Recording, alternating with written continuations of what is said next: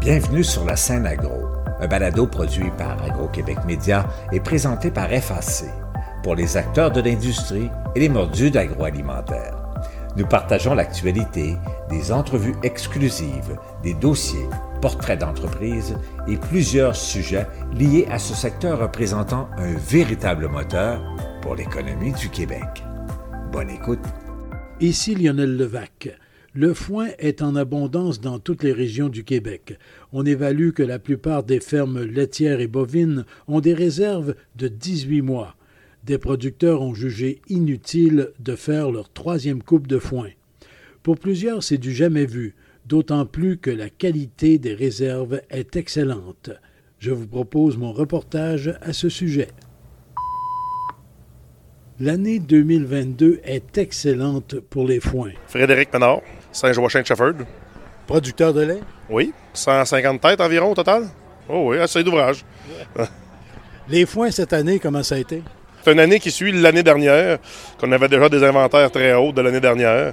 Cette année, mais on essaie de tout faire en foin sec pour que ça se conserve plus, plus assez longtemps. Au mois de juin dernier, Frédéric Ménard était un peu inquiet. Il fallait attendre fin juin, début juillet pour faire les foins secs. La qualité, euh, c'était quasiment plus du foin, c'était rendu de la paille. Là, fait que, euh, une chance qu'on avait le vieux foin de, qualité de l'an passé qui nous a sauvé les meubles, mais la première coupe, ça va servir pour faire euh, la paille pour les animaux, là, vous presque. Mais en juillet, le beau temps est arrivé avec un bon équilibre de soleil et de pluie. Et ce qu'a engrangé Frédéric Ménard est non seulement de grande qualité, mais en abondance. Oui, il me reste une dernière coupe à faire, oui. Ça s'enligne très bien. La deuxième, troisième coupe cette année, la qualité va être superbe. C'est du foin qui va se faire en, ensilage humide, donc plus facile à faire, plus rapide. Là. la qualité va être là. Ça devrait être excellent. Mais en volume, donc, euh, vous en manquez pas. Là. Non, non, non, ben même l'inverse. On est en double de volume ou à peu près d'une année normale.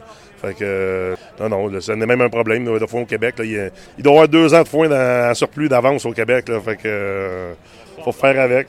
C'est pas une nouvelle étape que ça va vous prendre, c'est un entrepôt pour le foin.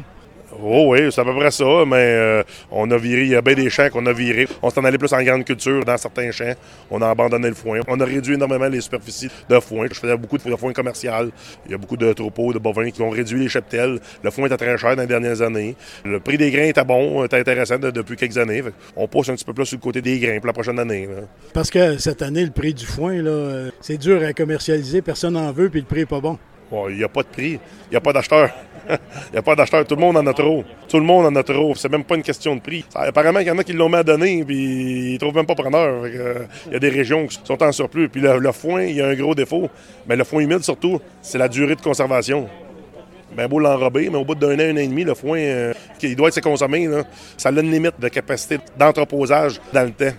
Mais au moins, ce qui est encourageant cette année, c'est que, effectivement, vous ne manquerez pas de foin. Ah non, c'est sûr qu'on n'en manquera pas. On n'en manquera pas. La première coupe, la qualité n'était pas bonne. Bien du rendement, la qualité était bien ordinaire. Les premiers premiers ont réussi à faire du beau foin. Ceux qui n'ont pas profité de la, première belle fenêtre de, beau temps, le mois de juin, on passe assez vite. Là. Il mouillait à deux hauts. Il n'y a pas grand foin qui s'est fait en juin. Là. votre euh, dernière coupe, vous faites ça dans une semaine, deux semaines? Oui, absolument. vers le 7-10 septembre, c'est là que ça devrait se terminer. Puis euh, avec la belle chaleur comme qu'on a aujourd'hui, ça avance assez vite aussi. Fait que les rendements vont être là. J'allais vous dire, euh, je vous souhaite du foin en masse, mais vous en avez déjà beaucoup. Je vous souhaite quand même une bonne troisième coupe.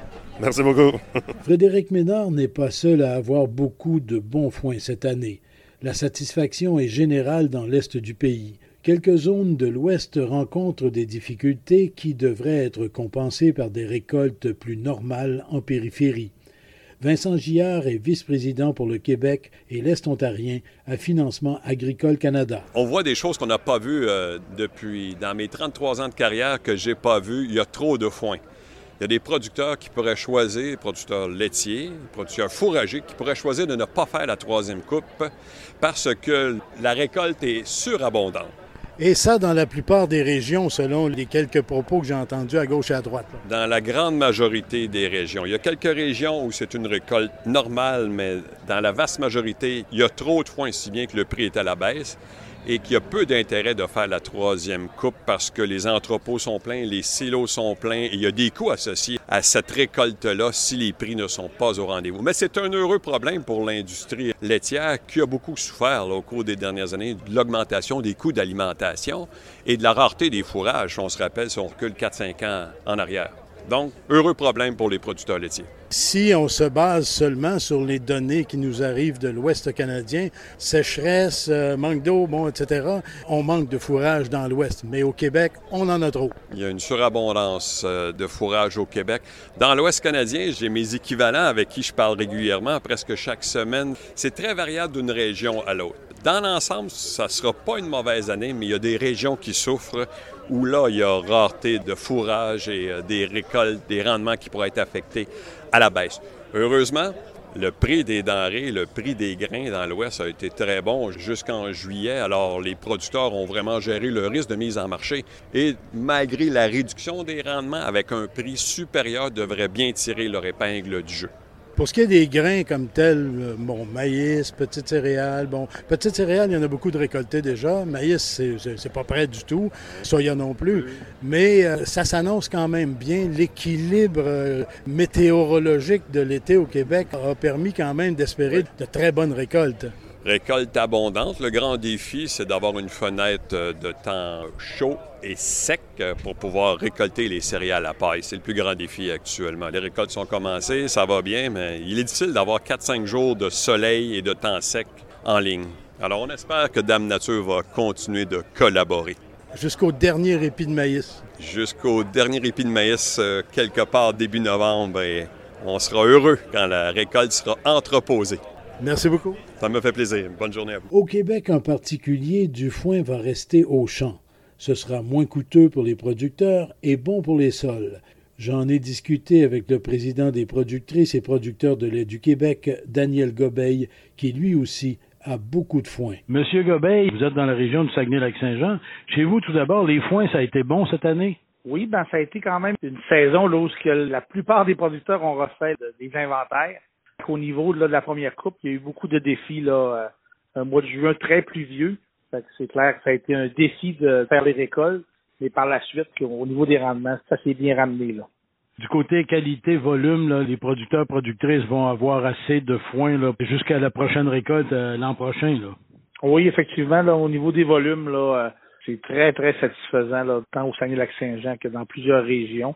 Au niveau de la qualité, comme je le disais, là, la première coupe est un petit peu en deçà des attentes normales euh, dû à la fraîcheur et à beaucoup de pluie. Là. Puis ça, euh, c'est quelque chose qu'on observe aussi dans plusieurs régions. Là. La qualité de la première coupe est nettement inférieure à ce qu'on a déjà vu. Mais euh, on le sait, là, avec la deuxième, avec la troisième coupe et même parfois là, au-delà de ça, ben, la qualité, là, il y a quand même d'autres fenêtres pour faire de la qualité. On dit même que certains producteurs auraient pas eu besoin de la troisième coupe, en fait, parce que la deuxième a été excellente. Là. Exactement, exactement. Là, dans plusieurs régions, plusieurs producteurs ont pris la décision de ne pas faire une coupe additionnelle.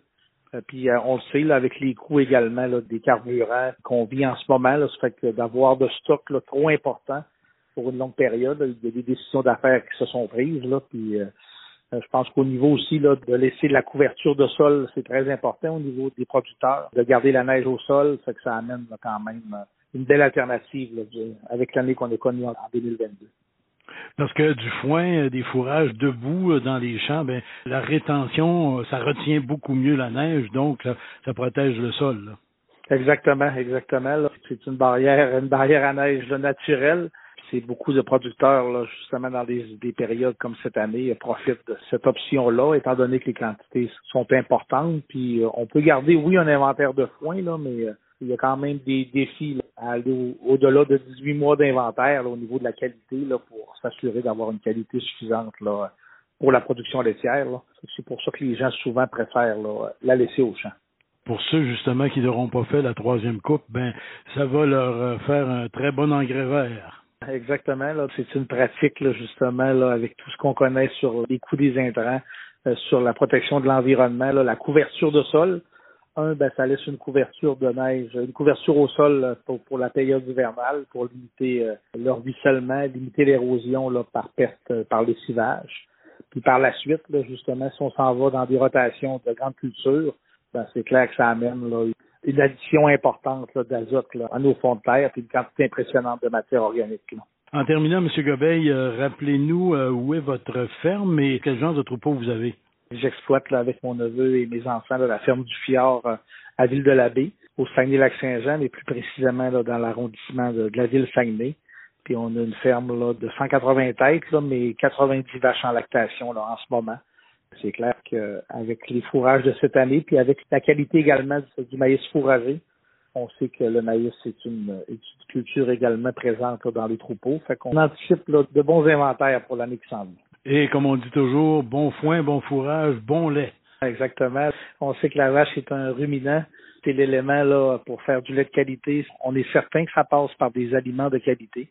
Puis cette année là, euh, les conditions sont présentes.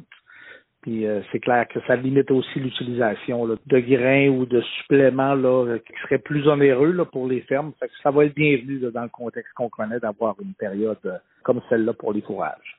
Bien, M. Gobeil, merci beaucoup pour ces détails. Merci beaucoup, M. Levac. Bonne fin de journée. Ici Lionel Levac. Comme je dis parfois, ça ne peut pas toujours aller mal. Cette année, ça va bien, au Québec particulièrement, pour le foin et les autres fourrages. Au revoir. Vous avez aimé ce contenu? Suivez la scène agro pour rester à l'affût de l'actualité agroalimentaire. Merci et à bientôt.